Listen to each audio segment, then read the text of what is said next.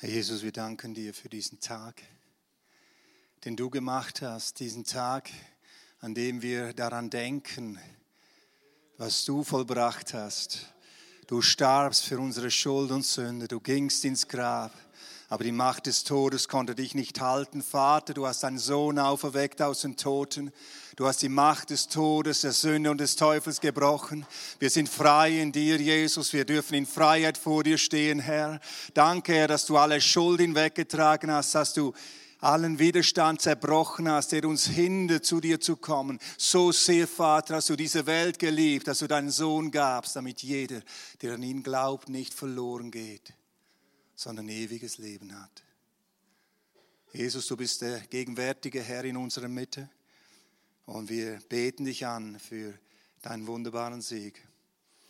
Herr, wir beten heute Morgen, dass du unsere Herzensaugen öffnest, tiefer zu erkennen und zu verstehen, welche Kraft der Erlösung, welche Freiheit wir in dir haben und welche Hoffnung. Ich danke dir für jeden Einzelnen, der hier ist und ich bete um deine Gegenwart, Jesus. Zerbrich Jochs heute Morgen über Menschenleben. Jochs der Niedergeschlagenheit im Namen des Herrn. Jochs der Hoffnungslosigkeit sollen zerbrechen und neue Zuversicht soll Herzen erfassen. Herr, ich bete auch, dass du unser Leben erfasst und erfüllst mit einer Leidenschaft für dich und dein Reich. Komm, Heiliger Geist. Komm, Heiliger Geist, mach Jesus groß. Herr, und ich bete auch, dass du heute Morgen Gnade der Rettung schenkst, dass du Glauben wirkst in den Herzen und Herr, eine Hingabe an dich, ein Neues, was heute geschehen darf. So ehren wir dich und loben dich. Und Herr, ich gebe dir auch diese Zeit der Verkündigung in deine Hand. Und ich bete, Heiliger Geist, gib Gnade. Gib Gnade zum Predigen und schenk Gnade zum Hören. Amen. Amen. Auch ich möchte euch ganz herzlich willkommen heißen zu diesem Auferstehungsfest. Wir Christen haben wirklich allen Grund zur Freude.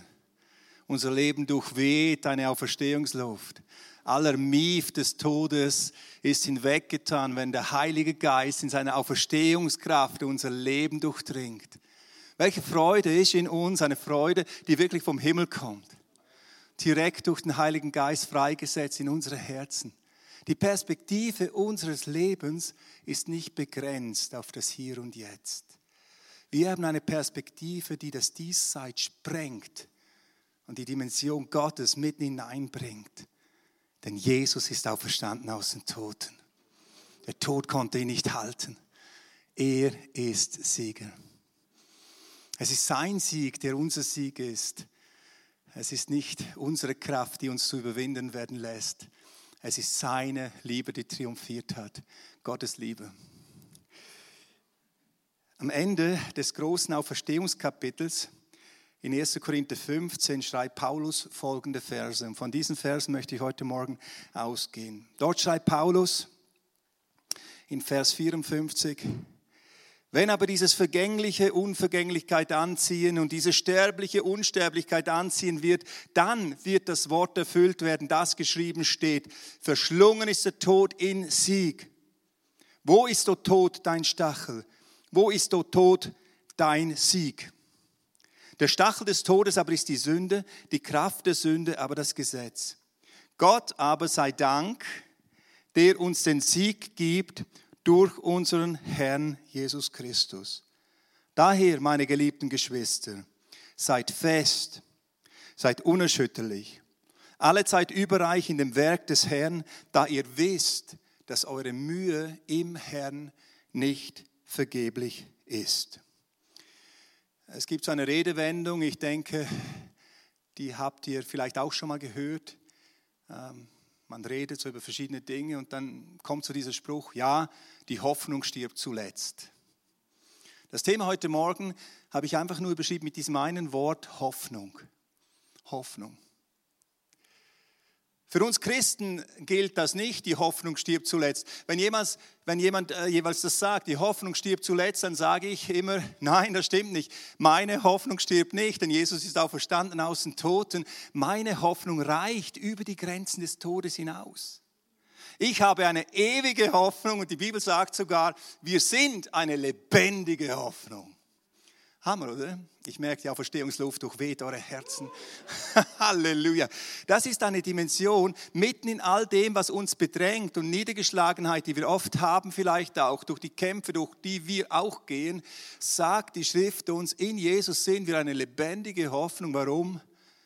Weil die Hoffnung, die wir haben in Christus, die Auferstehungshoffnung ist. Die Hoffnung des Triumphes Gottes über aller negativen Macht, die herrschen mag in dieser Welt. Paulus schreibt hier in 1. Korinther 15, Vers 54 bis 55, wenn aber dieses Vergängliche, unser vergängliches Sein, Unvergänglichkeit anziehen und dieses Sterbliche, in dem wir auch nach wie vor sind, Unsterblichkeit anziehen wird, dann wird das Wort erfüllt werden, das geschrieben steht, verschlungen ist der Tod in Sieg. Wo ist, o Tod, dein Sieg? Wo ist, o Tod, dein Stachel? Dieses Auferstehungskapitel in 1. Korinther 15 endet mit diesen Worten. Und es wird Folgendes hierin deutlich. Aufgrund der Auferstehung Jesu haben wir die Zuversicht und die Gewissheit, dass auch wir auferstehen werden aus den Toten. Und dann wird dieses Wort erfüllt werden. Tod, wo ist dein Sieg? Tod, wo ist dein Stachel? An diesem Tag, wenn Jesus wiederkommt, werden die Toten auferstehen. Wir werden auch auferstehen. Und wir werden auferstehen zu himmlischer Herrlichkeit, sagte uns die Schrift. Nun Tod. Was ist der Tod? Der Tod ist der größte Nihilist, den es gibt. Denn er macht alles Streben der Menschen, welches ein diesseitiges Streben allein ist, zunichte. Wonach, wonach strebt der Mensch? Der Mensch strebt nach Sinn, nach Bleibendem, nach Erfüllung. So gab es Menschen, die haben ganze Weltreiche gebildet gab es Menschen, die haben Weltliteratur geschaffen. Menschen, die haben Musikstücke komponiert und geschrieben, die über die Jahrhunderte hinweg aufgeführt werden. Mit diesem Streben, den Namen unsterblich zu machen. Alexander der Große, Goethe, Shakespeare und so weiter und so fort. Da gibt es Menschen, die schaffen Imperien, Wirtschaftsimperien. Apple, Amazon, sind unsagbar reich. Der reichste Mensch 2023 äh, ist der französische Unternehmer, wie heißt der gute Mann nochmals? Bernard Arnault, ich hoffe, ich sage es richtig. Dieser gute Mann hat ein Vermögen von 225,6 Milliarden Euro. Stell dir das mal vor. Ich habe Harry gefragt, eigentlich, wie viele Nullen hat so eine Milliarde eigentlich? Dann habe ich das mal aufgeschrieben, das füllt ganz schön viel. Da ist mein Bankkonto recht übersichtlich mit den Nullen. Aber wisst ihr, was am Ende all dem bleibt, was der Mensch so aufrichtet an Imperien und an Dingen, die er so alles zu schaffen vermag? Am Ende bleibt der Tod. Die ganzen Milliarden, die er da auf dem Konto hat, die kann er nicht mitnehmen. Nur eine Zahl kann er mitnehmen die Null. Die Null. Der Tod ist der größte Nihilist. Er zerstört alle Streben der Menschen. Er setzt ein riesiges Fragezeichen an die Sinnhaftigkeit dessen, was wir tun. Was soll's? Wir strengen uns an, wir bemühen uns, wir rackern uns ab, wir wollen Sinnhaftigkeit schaffen, aber letztendlich steht da der Tod. Du wirst sterben, Mensch. Und darin liegt eine tiefe, tiefe Sinnlosigkeit. Am Ende steht der Sarg. Das Schöne am Tod ist, der Tod ist absolut demokratisch. Er packt den Reichen und den Armen gleichzeitig. Natürlich, da gibt es solche Menschen, die wollen nicht sterben und so lassen sie sich einfrieren und investieren da sehr viel Geld, damit man irgendwann mal ihren eingefrorenen Leichnam auftaut und die Wissenschaft dann so weit ist, ihn wiederbelebt. Ich weiß auch nicht genau, wie Sie sich das vorstellen, vielleicht mit irgendeinem Chip, den man dann, keine Ahnung. Der Tod ist absolut demokratisch, die Einflussreichen und die No-Names alle sterben. Der Tod packt jedem und reißt ihn hinein in seine grausame Wirklichkeit des Nicht-mehr-Seins, nicht mehr unter den Lebenden sein. Hat der Tod heute seinen Schrecken verloren? Ich las einen interessanten Satz von Michael Herbst. Er schreibt Folgendes. Während früher die Menschen wirklich den Tod fürchteten, so fürchten sie heute das Sterben. Der Tod hat heute ein bisschen ein anderes Gesicht gekriegt. Er hat schon fast so was wie eine Erlösungsdimension. Dann, verstehst du, wenn du dann stirbst, das, der Tod ist nicht schlimm. Du wirst dann hineingezogen in ein wunderbares Licht, oder? Und, und es zieht dich ins Licht hinein, oder? Wovon der Mensch heute mehr Angst hat als vor dem Tod, ist der Prozess des Sterbens. Wie werde ich sterben? Und da gibt es Menschen, die können nicht loslassen und die haben einen sehr schweren Kampf im Sterben, denn es ist ja schon heftig. Weißt du, du musst dir das so vorstellen, hier bist du im Land der Lebenden und alles ist dir vertraut, du weißt, wie es so geht, selbst im Leiden, okay, du bist hier. Aber dann kommt eine Schwelle. Und diese Schwelle ist die Schwelle vom Leben zum Tod. Wie werde ich sterben? Keiner weiß es. Der Mensch heute hat größere Angst vor dem Prozess des Sterbens als vor dem Tod an sich. Der Tod wird heute manchmal eben sogar als Erlösung gesehen. Jetzt hat er es überstanden. Jetzt ist er, hat es geschafft sozusagen, vom Leiden erlöst. Aber wenn wir in die Bibel hineinschauen, und das möchte ich jetzt mal kurz tun, in der Reflexion dessen, was Tod ist, dann ähm, sehen wir gerade in den ersten Kapiteln der Bibel beschrieben, wie dort der Mensch geschaffen, zur Gemeinschaft mit Gott, zur Beziehung mit Gott geschaffen worden ist. Das ist der Sinn des Lebens. Der Sinn des Lebens besteht darin, dass der Mensch in Gemeinschaft mit Gott lebt und Gottes Angesicht quasi widerspiegelt, in der Gemeinschaft mit Gott lebt. Als einziges Geschöpf unter allen Geschöpfen ist der Mensch die Kreatur, die in Gemeinschaft zu Gott leben soll und zur Gemeinschaft mit Gott geschaffen worden ist. Also wenn du die Frage stellst, was ist eigentlich der Sinn des menschlichen Lebens?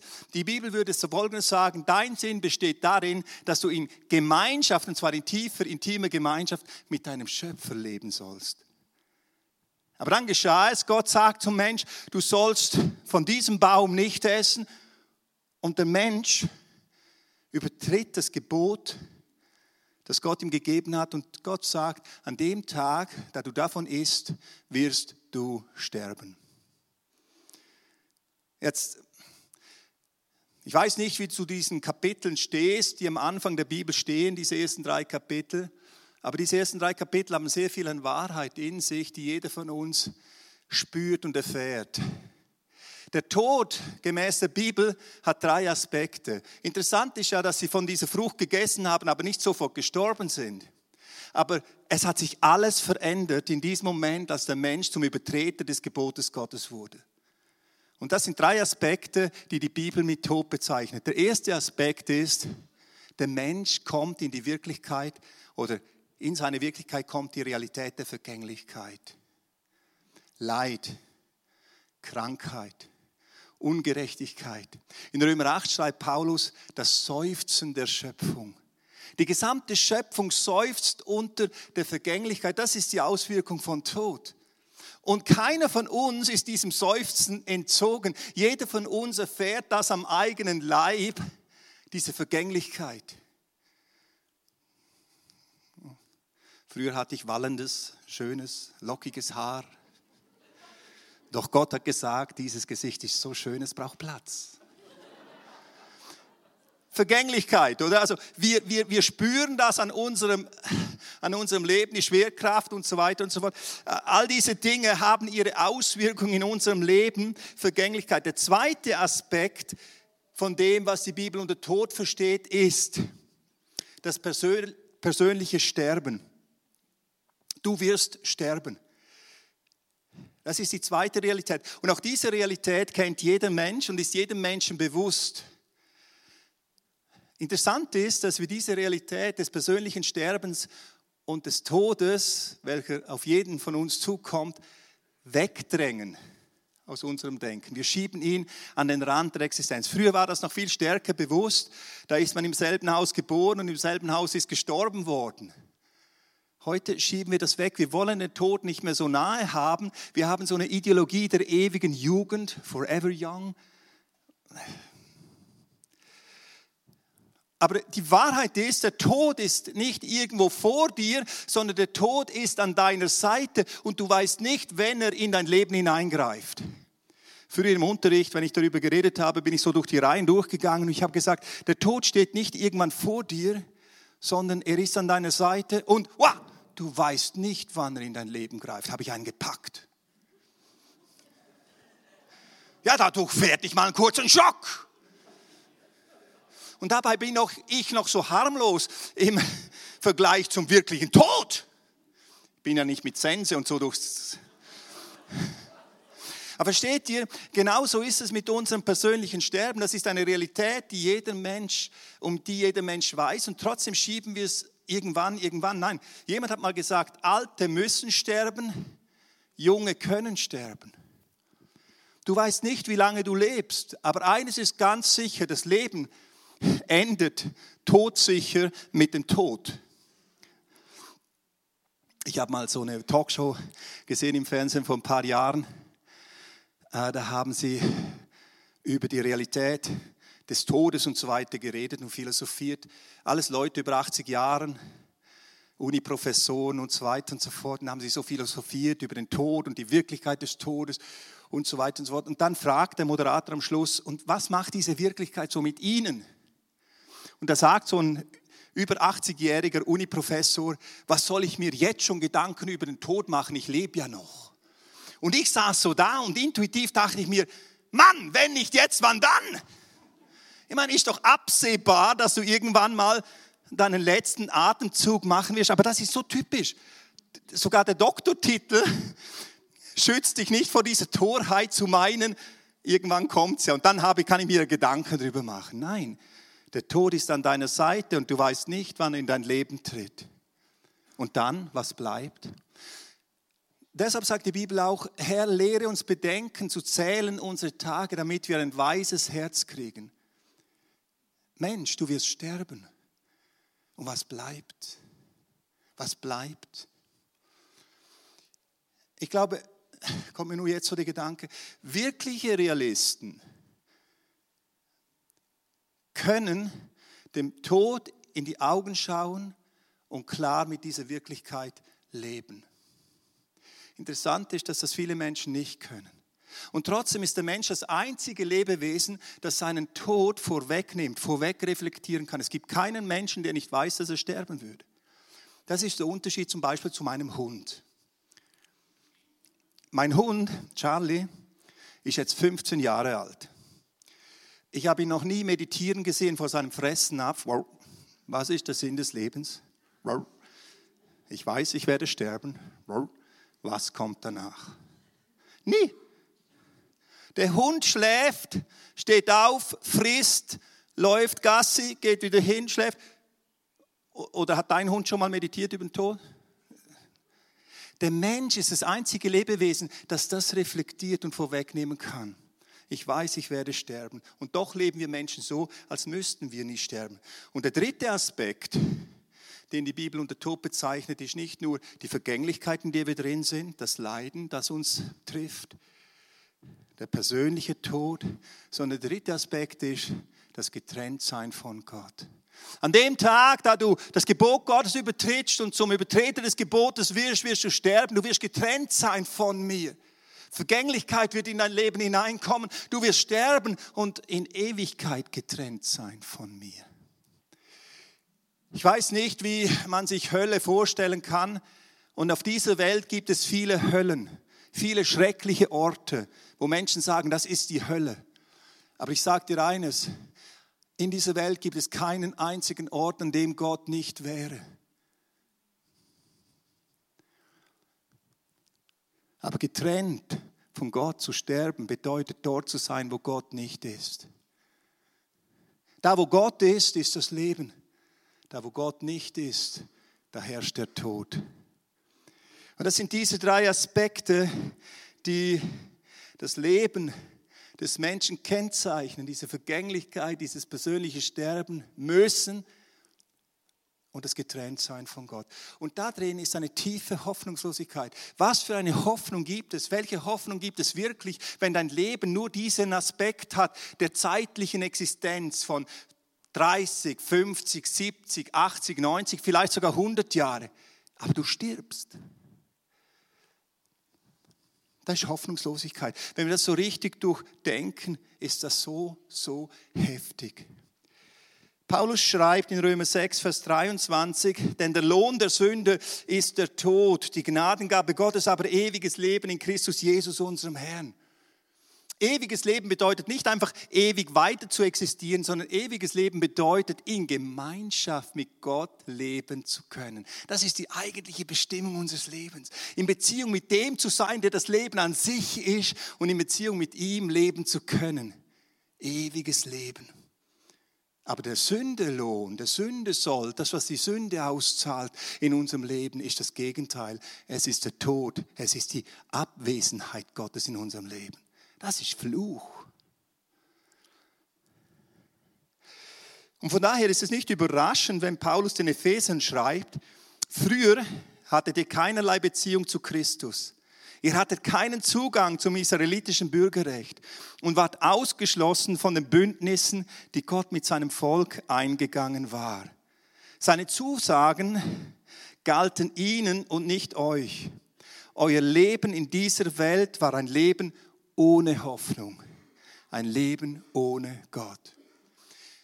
Ein Leben ohne in Gemeinschaft mit Gott zu leben, ist letztendlich ein Leben ohne wirkliche Hoffnung.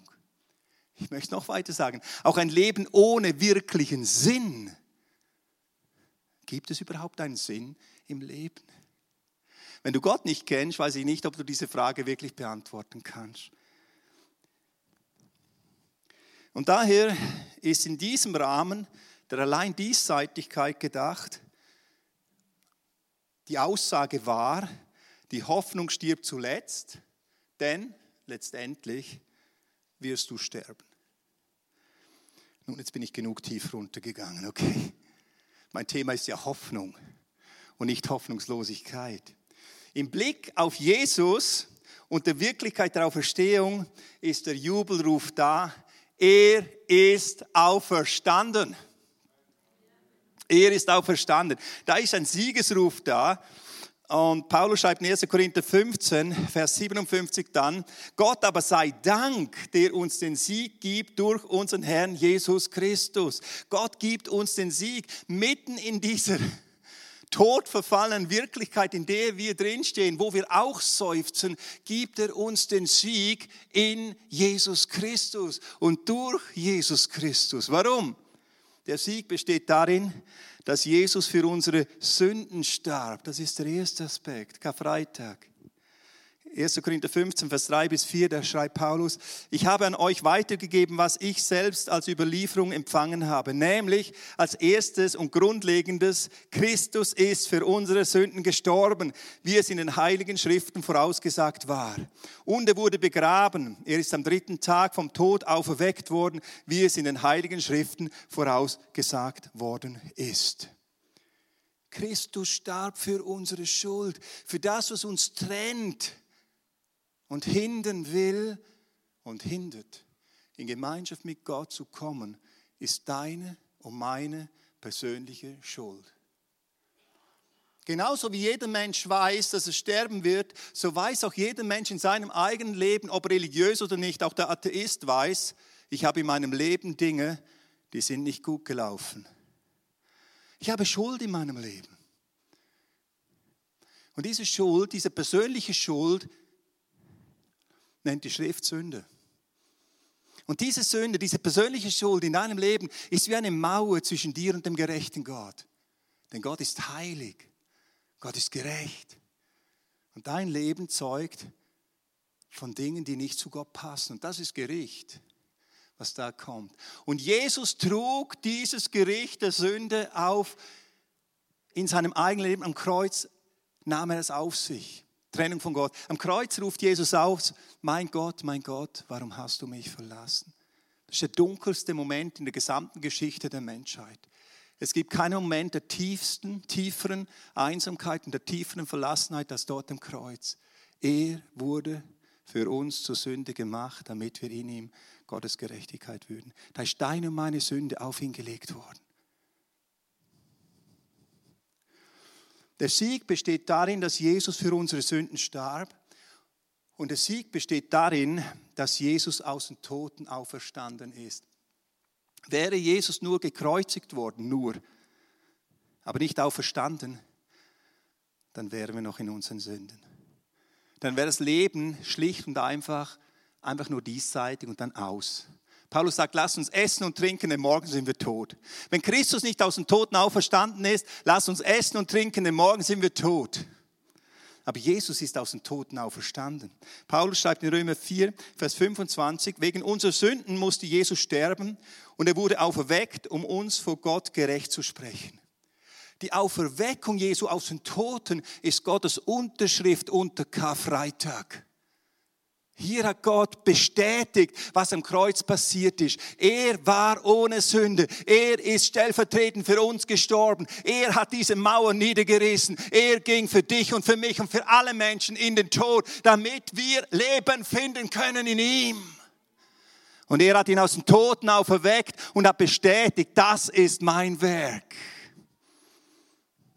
Inmitten der Vergänglichkeit, dem Leid, dem Sterben und dem Tod sind wir voller Zuversicht. Warum? Weil Jesus auferstanden ist.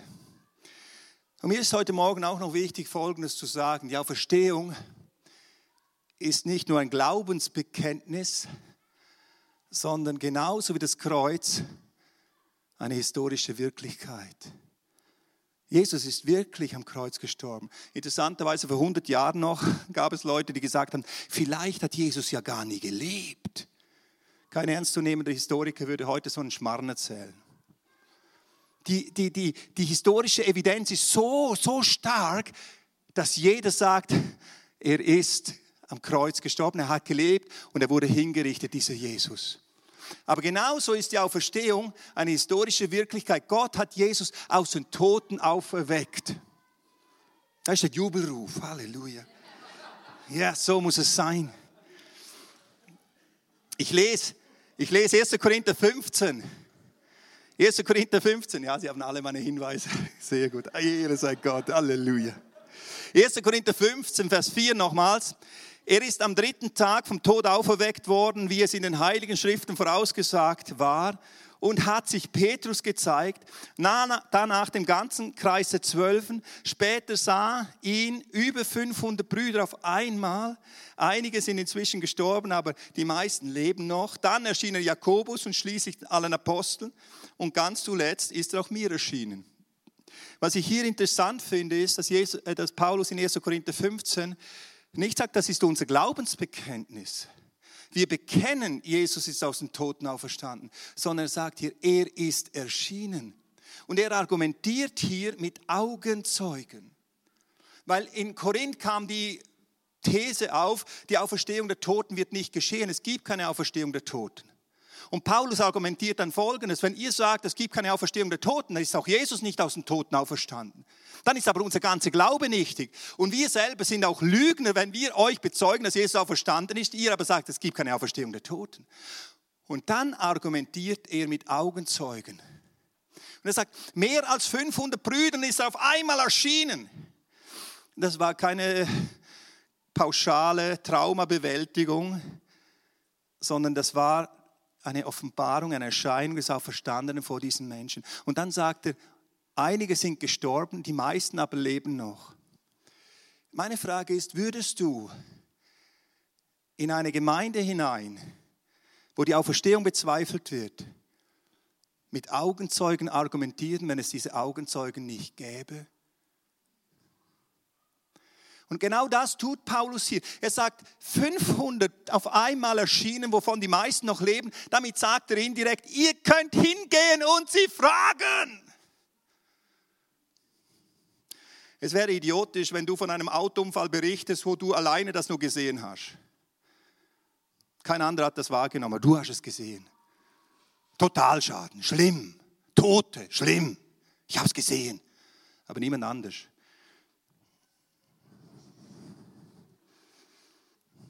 Vielleicht hast du halluziniert. Aber wenn da 500 Menschen sind, die das alles sehen und bezeugen, die bezeugen es aus unterschiedlicher Perspektive, aber sie bezeugen es ganz klar, das ist geschehen. So ist es mit der Auferstehung. Die Auferstehung Jesu Christi ist eine historische Dimension, so Paulus in 1. Korinther 15. Augenzeugen bestätigen es.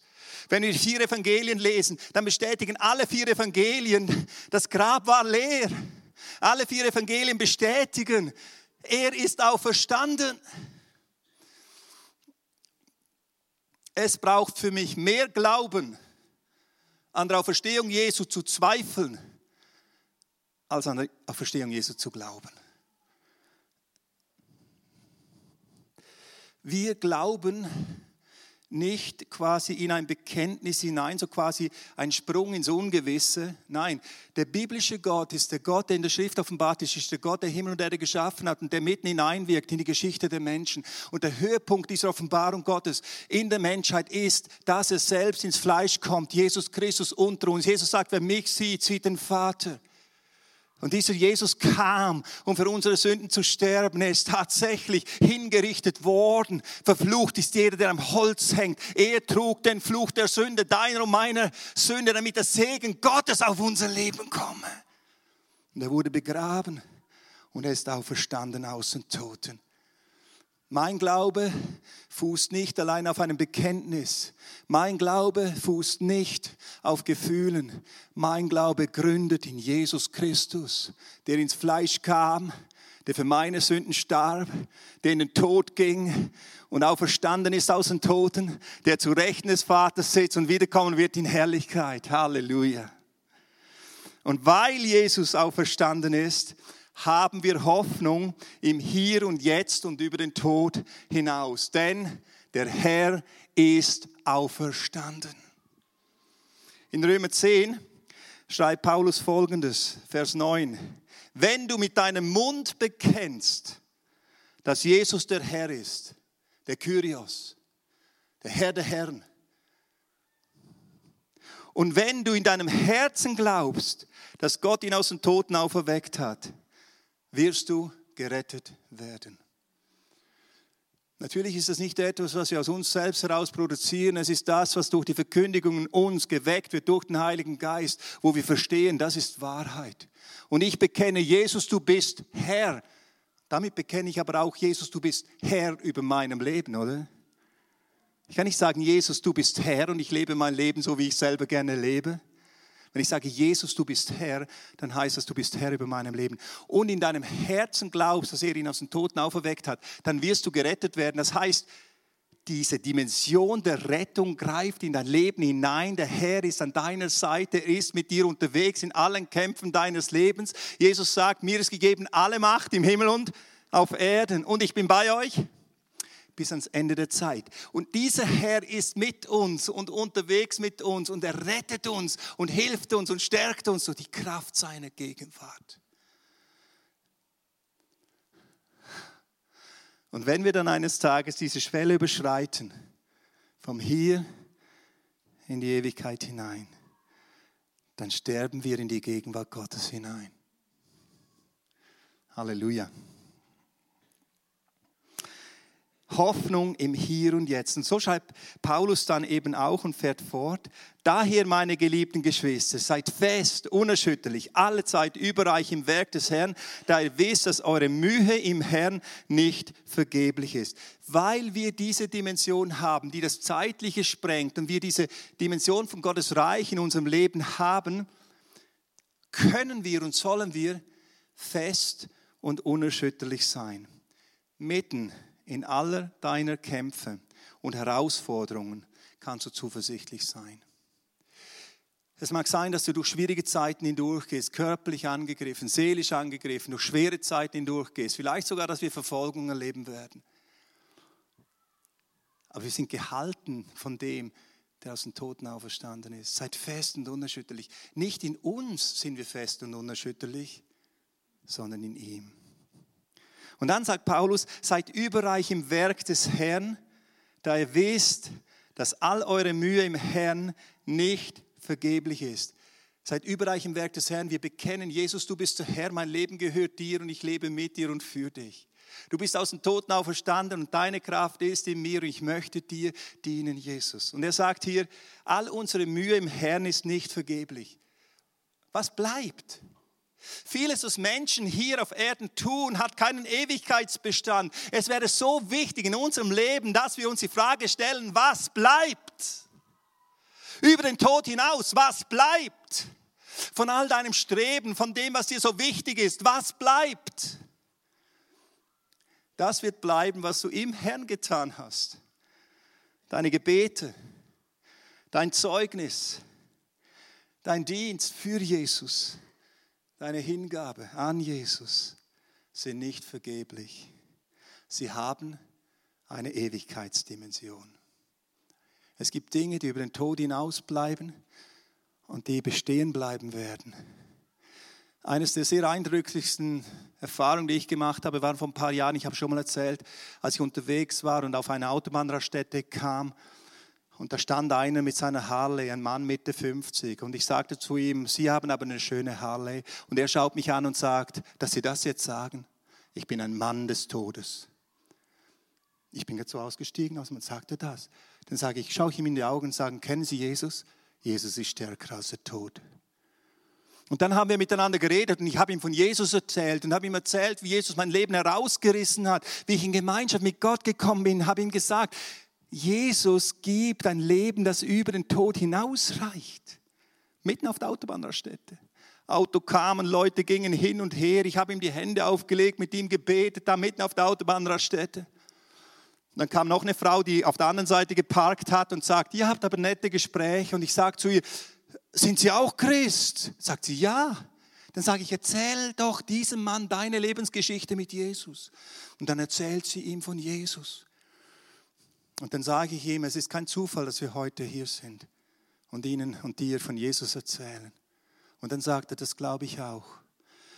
Ein halbes Jahr später hat mir seine Frau geschrieben, hat mir Folgendes geschrieben, mein Mann ist gestorben, als er von diesem Wochenende heimkam, war er so voller Freude und so voller Hoffnung und hat immer wieder auch im Krankenhaus dann davon geredet.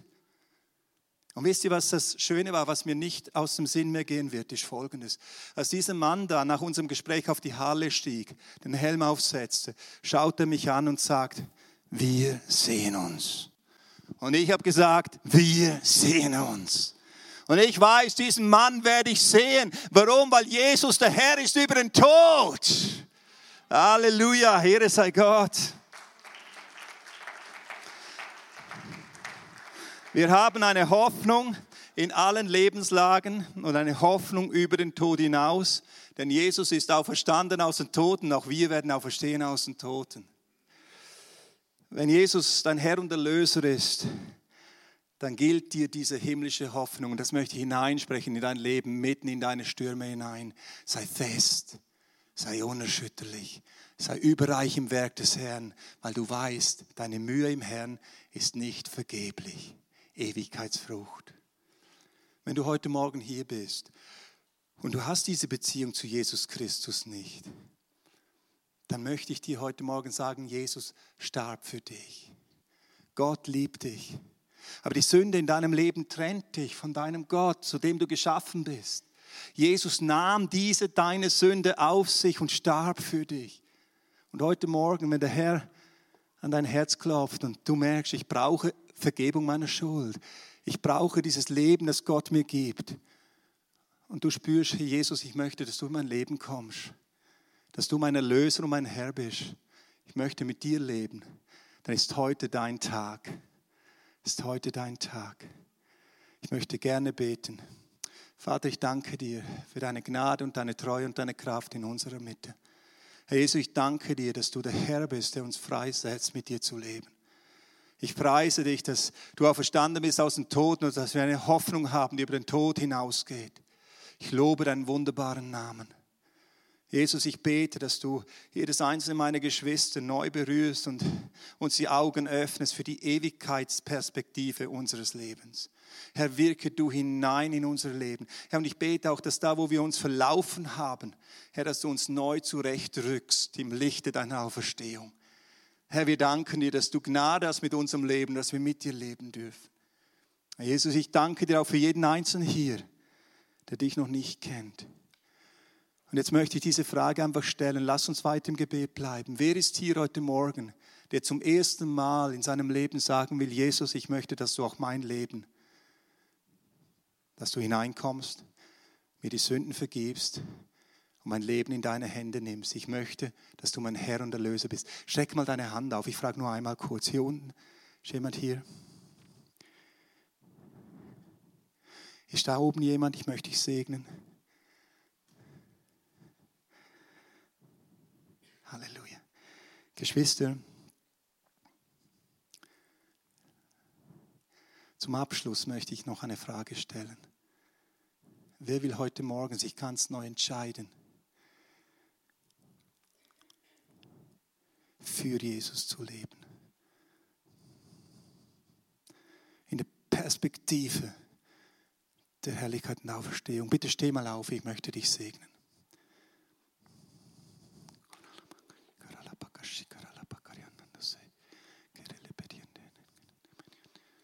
Vater, ich danke dir. Ich danke dir, Herr. Herr, du kennst unser Herz und du weißt, wo wir stehen, Vater. Ich lege diese Botschaft einfach zurück in deine Hände. Und ich danke dir, dass du ein Gott bist, der mit uns ist. Ein Gott bist, der uns führt und leitet. Und ein Gott bist, der uns ausrüstet, Salz und Licht zu sein in dieser Welt. Herr, ich bete, dass wir erleben dürfen, auch in diesem Jahr, wie du uns in Situationen hineinführst, wo wir deine Zeugen sein können und hinein sprechen können, auch in Lebenssituationen, dass wir leben dürfen, wie du Menschen rettest, Herr, und Menschen freisetzt, dir zu begegnen, Herr, durch unser Leben. Herr, ich bete, dass du, Herr, uns, Herr, zeigst, welche Dimensionen in unseren Gebeten liegen, welche Kraft in der Hingabe unseres Lebens liegt und was du durch uns tun willst. Herr, ich bete, dass du individuell zu jedem Einzelnen sprichst. Ehre sei deinem Namen. Amen.